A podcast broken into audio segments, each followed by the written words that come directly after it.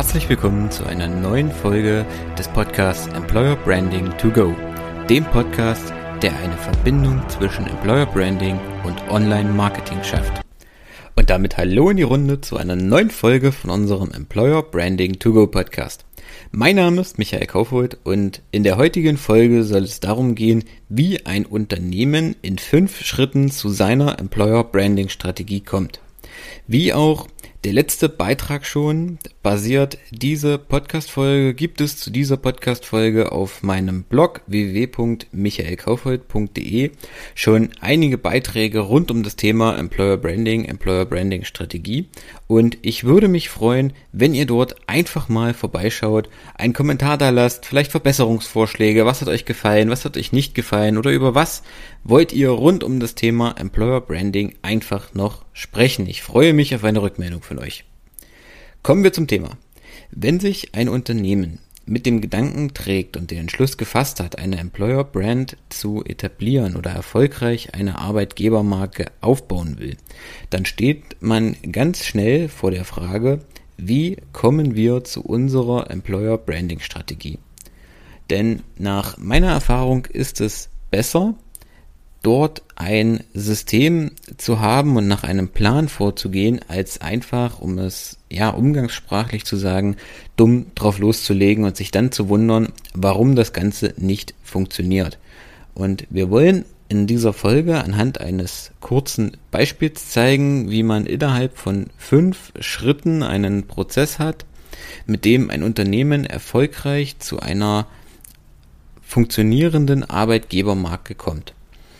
Der erste Schritt beinhaltet die Definition der sogenannten Employer Brand Value Proposition, also dem Werteversprechen, das ein Unternehmen an seine zukünftigen und auch bestehenden Arbeitnehmer gibt. Und um dahin zu kommen, sind einfach unter anderem folgende Fragen wichtig. Die erste geht es darum, was macht unser Unternehmen aus? Also hier kann man wirklich sich mal auf den Punkt des Alleinstellungsmerkmals konzentrieren. Also was definiert unser Unternehmen? Was ist der, Kern, der Kern unseres Unternehmens?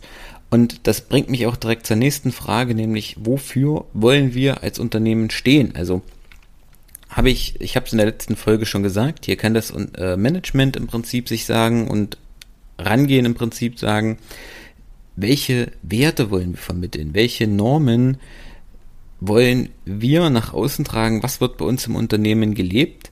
Und wofür wollen wir stehen, wo wollen wir vielleicht auch noch hin, welche Werte, welche Normen, welche Sachen wollen wir für unser Unternehmen noch definieren.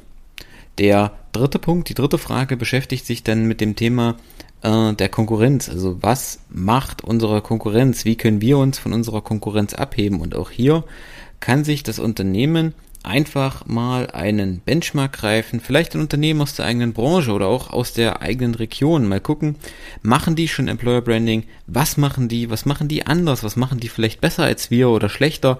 Und was können wir uns da abgucken, was können wir selber besser machen, um einfach auch schon mal erste Anhaltspunkte zu haben, wie man bei der ganzen Sache vorgehen kann. Und wichtig ist dann auch die nächste Frage, wo es sich darum beschäftigt, inwiefern sind wir für unsere Zielgruppe attraktiv? Also wer ist unsere Zielgruppe? Was wollen die? Worauf legen die Wert? Was ist denen wichtig bei der Wahl eines neuen Arbeitgebers, bei der Wahl eines einer neuen Stelle? Worauf legen die Wert und was wollen die unbedingt haben, wenn die einen sich einen neuen Arbeitgeber suchen. Und auch die nächste Frage hängt damit eng zusammen, nämlich darum geht, dabei geht es darum, was macht uns als Arbeitgeber aus? Und hier kann man einfach an der Stelle mal die eigenen Mitarbeiter befragen und gucken, was ist es, was bedeutet es für uns zu arbeiten? Denn die wissen es am besten. Wie ist das aktuelle Arbeitsklima in unserer Firma? Was heißt es, Teil unserer Firma zu sein, Teil unserer Kultur zu sein, ein Teil der Firmenfamilie zu sein.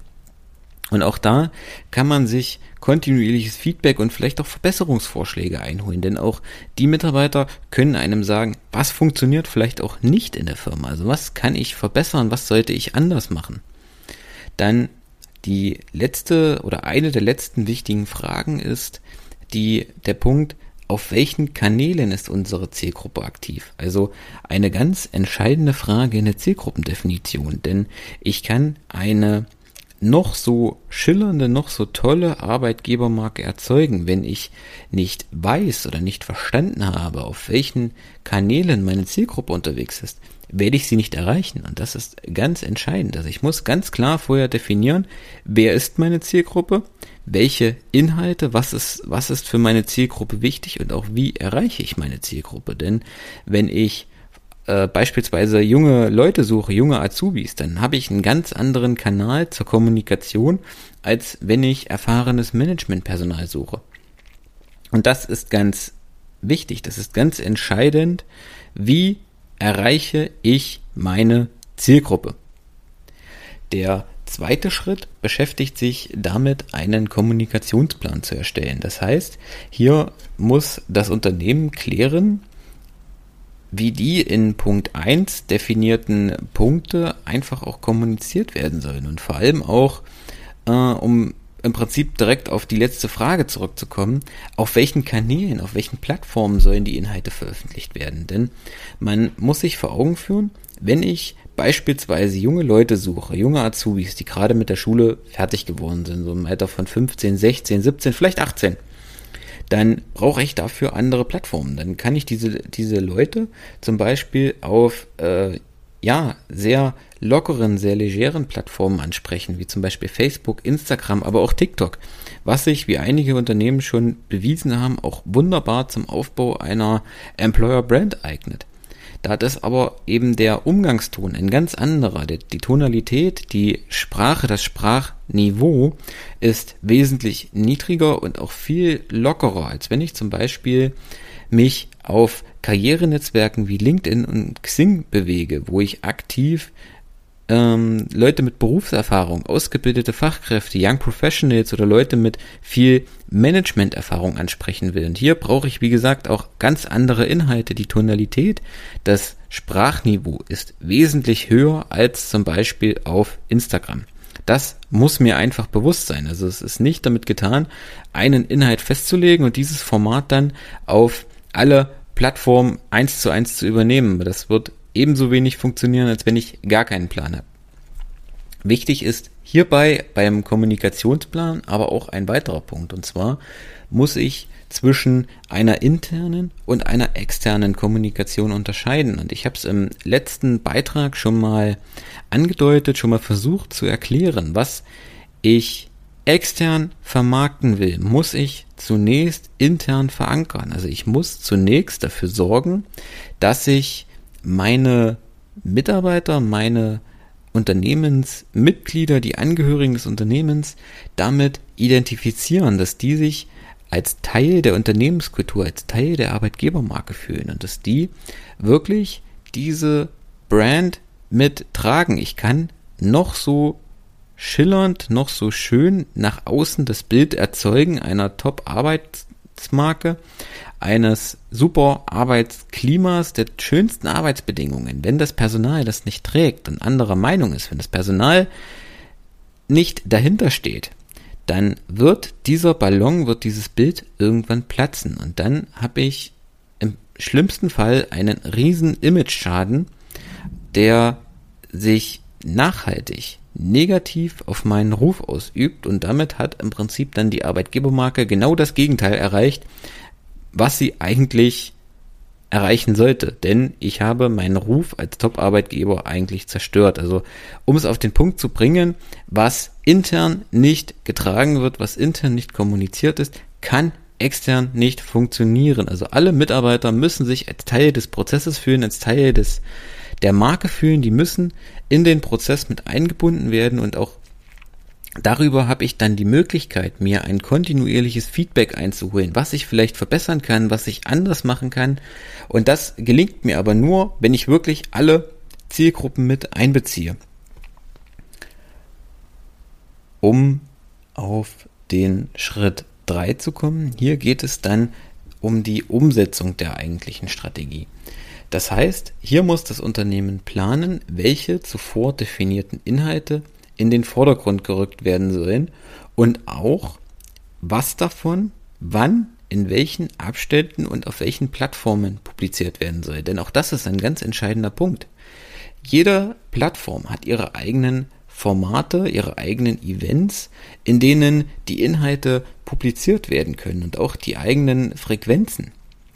Grundsätzlich sollte sich aber ein Unternehmen, das erfolgreich eine Employer Brand etablieren will, definitiv zum Ziel nehmen, mehrmals pro Woche, wenn das die Kapazitäten hergeben, sogar täglich Inhalte zu veröffentlichen. Aber egal, wie man sich entscheidet, egal für welche Frequenz, für welche Plattform, für welche Inhalte man sich entscheidet, das Wichtigste an dieser Sache ist, regelmäßig Inhalte zu veröffentlichen, also eine Kontinuität in die ganze Sache zu bringen. Es bringt mir nichts, wenn ich vier Wochen lang jeden Tag irgendwas poste und dann nicht mehr.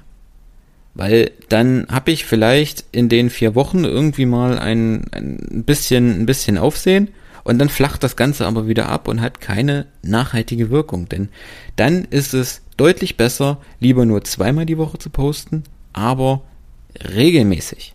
Denn nur dann gelingt es mir, meine Community dauerhaft an mich zu binden, dauerhaft äh, dazu zu bringen, mir zu folgen und sich mit meinen Inhalten auch zu beschäftigen, Leute. Ihr müsst wissen, dass gerade Social Media, gerade die, die sozialen Netzwerke sind unheimlich schnelllebig. Ich denke, das kennen auch viele von euch von Instagram, von Facebook, die mal versucht haben, einen Beitrag, den sie vor drei Tagen irgendwo gesehen haben, wiederzufinden. Das ist äh, fast unmöglich, wenn man nicht genau weiß, wo das wann veröffentlicht wurde. Und deswegen ist es umso wichtiger, die Leute immer wieder abzuholen, den Leuten immer wieder neue Inhalte, neue Inputs über vielleicht auch Hintergrundinformationen zum Unternehmen zu liefern, aber so, dass sie immer wieder neu unterhalten, neu informiert werden, weil nur dann gelingt es, einfach die Leute nachhaltig zu binden. Schritt 4 dreht sich dann um das eigentliche Ziel des Employer Brandings, also darum, Mitarbeiter zu gewinnen. Und jetzt an dieser Stelle sollte das Employer Branding, sollten die Employer Branding Maßnahmen auch direkt mit den bisherigen Recruiting-Aktivitäten des Unternehmens verschmelzen und damit Hand in Hand ineinander greifen. Denn ihr müsst euch vorstellen, wenn junge, gerade junge Leute, wenn neue Mitarbeiter, neue potenzielle Bewerber nach dem Unternehmen suchen, sich mit dem Unternehmen beschäftigen, dann ist der Online-Auftritt, also auch die Employer Brand, oft der allererste Berührungspunkt der Zielgruppe mit dem Unternehmen. Und wenn dort ein negativer Eindruck erzeugt wird, wenn dort ähm, man dort sieht, die Leute kommen nicht gern zur Arbeit, die Leute arbeiten vielleicht nicht gerne, die haben keine Lust dort zu arbeiten, die werden schlecht bezahlt, die Bedingungen sind mies, die Fluktuation ist hoch, dann ist direkt der erste Eindruck negativ und die Leute bewerben sich vielleicht erst gar nicht dann beim Unternehmen oder wenn, dann nur mit einem gemischten äh, Bauchgefühl quasi und ziehen dann vielleicht doch im letzten Moment wieder zurück. Ist aber die Employer Brand erfolgreich, zeigt das, dass da Top-Arbeitsbedingungen herrschen, dass die Leute dort gerne arbeiten, dass das alles funktioniert, dass es ein super Arbeitsklima ist, dann ist der erste Eindruck direkt positiv und die Leute bewerben sich viel eher bei einem Unternehmen, wo sie das Gefühl haben, das läuft, das sieht gut aus, das funktioniert, als bei einem Unternehmen, wo sie das Gefühl eben nicht haben. Das heißt, die Quote der Bewerber ist hier auch viel höher, wenn die Recruiting-Aktivitäten mit dem Employer Branding ineinander greifen. Und der letzte Schritt der Strategie zielt dann auf das zweite Ziel, auf den zweiten Hintergrundaspekt des Employer Brandings ab, nämlich nicht nur neue Mitarbeiter zu gewinnen, sondern auch die bestehenden Mitarbeiter zu halten, also den ganzen Punkt der Fluktuation zu verringern und die Leute langfristig an das Unternehmen zu binden. Denn hier geht es im Prinzip darum, den positiven ersten Eindruck, den das Unternehmen bereits vermittelt hat durch die Employer Brand, auch nachhaltig zu behalten. Also dass, dass, dass die Leute auch nachhaltig das Gefühl haben, sie sind Teil des Unternehmens, sie sind Teil der, der Marke, Teil der Familie. Und das gelingt nur, wenn man wirklich auch eine regelmäßige Kommunikation auf verschiedenen Kommunikationswegen, intern und extern, anstrebt, so dass die Leute sich immer mehr mit dem Unternehmen identifizieren, sich als Teil der Kultur fühlen und auch immer wieder die Chance haben, im Prinzip ihr Feedback zu geben und zur, zum Aufleben der Kultur beizutragen. Genau. Das waren die fünf Schritte an der Stelle. Abschließend noch eine Bemerkung. Gerade für schnell wachsende Unternehmen und für Startups sollte der Punkt Employer Brand einen hohen Stellenwert in der eigenen Strategie einnehmen. Denn diese Unternehmen mehr als alle anderen wachsen häufig sehr schnell. Das bedeutet, dass sie sehr schnell viele Mitarbeiter in einer kurzen Zeit benötigen.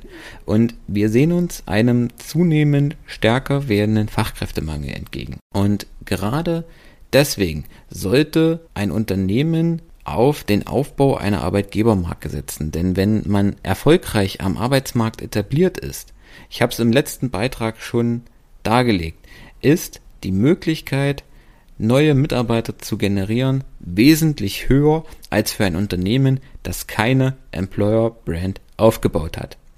Gut, das soll es an dieser Stelle aber auch gewesen sein mit der Folge. Ich würde mich freuen, wenn ihr ein Feedback da lasst, ein Abo da lasst, euch sa mir sagt, was euch gefallen hat, was euch nicht gefallen hat, worüber ihr noch sprechen wollt. Und ansonsten hören wir uns nächste Woche in der nächsten Folge. Bis dahin, ciao.